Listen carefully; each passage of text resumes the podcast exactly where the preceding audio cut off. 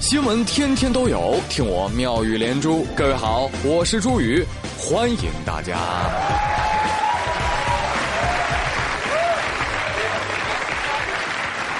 哎，节目的一开始呢，要为大家一个国际性的难题啊：美容美发哪家强？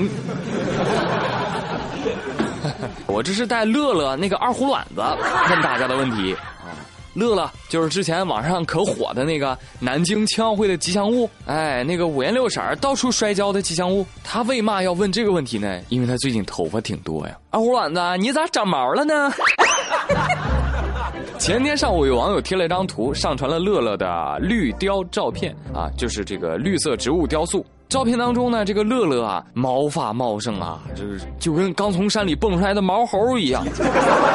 这青奥过后呢，就有市民反映说啊，南京街头不少的青奥设施时过境迁，出现了被弃置或者残破的现象。久而久之呢，这周边的绿色植物啊，就爬满了乐乐呀，这也迅速引起了媒体和舆论的关注。听众朋友们，欢迎收听今天的新闻，听我评。今天我们要为大家说的是过气网红被曝晚年生活凄惨，网友趣味瞬间万变，呼吁社会抵制快餐文化，关爱过气网红。这条欢乐的微博呢，也是督促南京市城建集团很快就做出了回应啊。他们说，三天之内我们拆除完毕。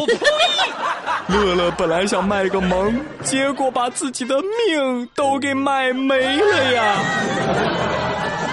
还有，我算是发现了啊，理发师他是永远不会明白什么叫做稍微修一下，哎，稍微修一下就行了。说好的光鲜亮丽闪瞎众人呢？说好的可爱俏皮萌爆众生呢？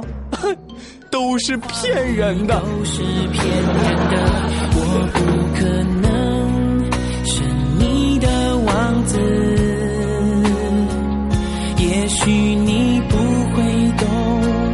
从你说，哎，再问大家个问题啊，如果有人突然给你打电话说：“您好，您吃饭中奖三十万”，你会说啥呢？我去。最近呢，一位湖南的游客七月份的时候在海南三亚啊一个餐厅就餐之后呢，就开了一个发票，结果呢，这发票在三亚地税发票摇奖中获得了头奖三十万啊！这三个月领奖期限之内，餐厅的经理给这个中奖游客打了接近三十个电话呀，结果电话这边都是哥们儿，你当我傻呀？你就是一大骗子，你别再给我打电话了。直到游客查阅了三亚地税官网之后，才相信呢。哎，在昨儿呢，这个大奖啊，终于被领走了。你看看啊，这经理业界良心啊，为了把这三十万送出去，都打了三十个电话，这也是蛮拼的。我多么希望啊，世界上多一点不送钱会死星人啊！对于这类电话呢，嗯，我们也非常理解，对吧？一般我都是直接拉黑的。哎呦，不过现在我想一想，好后悔，我已经错过了多少次的三十万呢！你看看啊。自从我拥有手机以来，这短信一直没删。昨儿呢，我就得出不完全统计，累计中奖一百三十七次，资金共计七千二百六十万元。另外有各种 iPhone 手机六十八部，笔记本电脑三十六台，轿车二十七辆，中过芒果卫视的二等奖五十六次，被大学录取十五次，儿子被拐卖二十三次，被法庭传唤三十一次，银行卡有异常三十一次，儿子嫖娼在外地被抓一百零三次。请你们告诉我，我这一生是否传奇？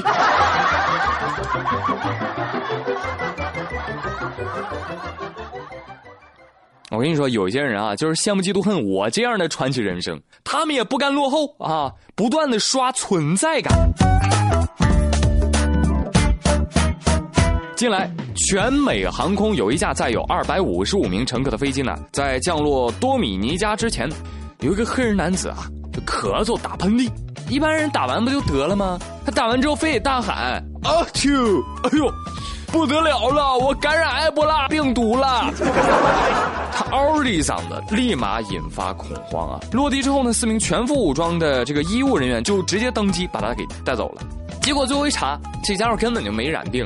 警察询问原因，他说：“呃，我只是想引起别人的注意。”另外两百多人等候俩小时才下飞机，为了一己私利耽误所有人的行程，在这里呢，我真心的祝愿你心想事成。